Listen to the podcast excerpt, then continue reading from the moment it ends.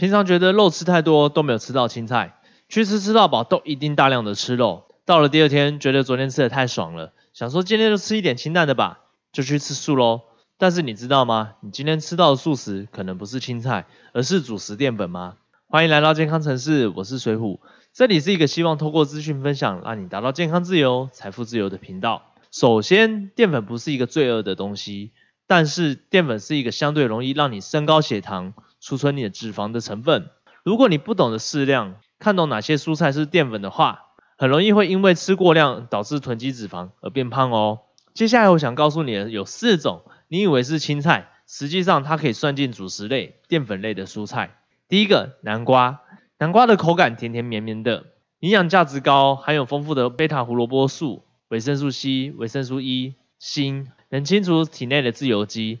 虽然说它相对于地瓜跟马铃薯来说它是低一些的，每一百克的南瓜就有七克的碳水化合物。取代白饭会是一个很不错的选择，但是如果它当做配菜的话，你就要特别注意，不要吃太多喽。第二个红萝卜，红萝卜炒蛋，这个相信大家应该都不陌生吧？便当店啊，或者是自助餐店当做配菜的时候，你是不是也就以为它就是一个青菜了呢？它其实和南瓜一样，相比其他淀粉类来说，碳水化合物的量稍微低了一些。一样，它每一百公克的红萝卜里面就有七点七克的碳水化合物。但同样也要注意，也不要因为它是比较低的，然后就忽略它的存在喽。第三个莲藕，莲藕最常跟排骨一起煮成汤，可以滋润你的肠胃。又或是清炒莲藕片，吃起来脆脆的，它内含维生素 C 以及高量的膳食纤维，也是根茎类食物中含铁成分较高的食物。对于缺血性的贫血者来说，它是很有帮助的。但淀粉类蔬菜的莲藕再加上米饭，就等于是淀粉配淀粉。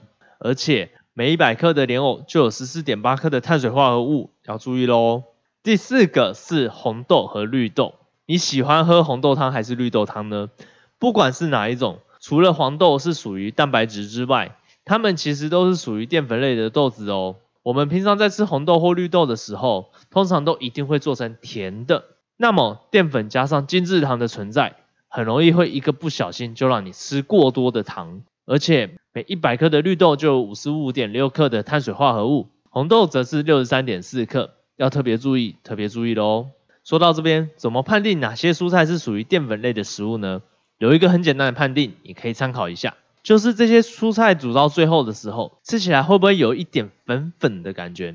如果有的话，就非常有可能是喽。例如说马铃薯、地瓜、芋头、山药，都会有一点粉粉的感觉，对吧？这些食物虽然说都是属于淀粉类的食物，但并不是说就完全不能碰了。其实你只要聪明的替代一下，把原本吃的白饭的量减少，剩下的量改吃其他的淀粉类蔬菜，就可以轻松解决这样的问题了。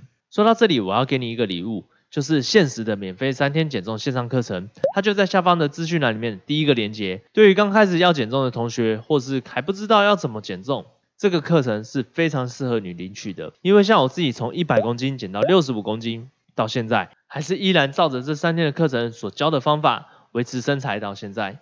另外，如果你已经尝试各式各样的减重方法都失败的话，现在就想马上开始瘦下来的话，那么下方的第二个链接就是给你的，里面我会告诉你为什么你总是会减重失败的原因，以及该怎么做你才可以真正的瘦下来，像我一样。半年不到的时间可以瘦掉三十五公斤，还能维持到现在，名额有限，请赶快领取哦。最后，这个频道是一个希望通过资讯分享，让你达到健康自由、财富自由的频道。如果这集的内容对你有帮助的话，记得帮我按赞、订阅、追踪、加分享。我们下个内容见喽，拜拜。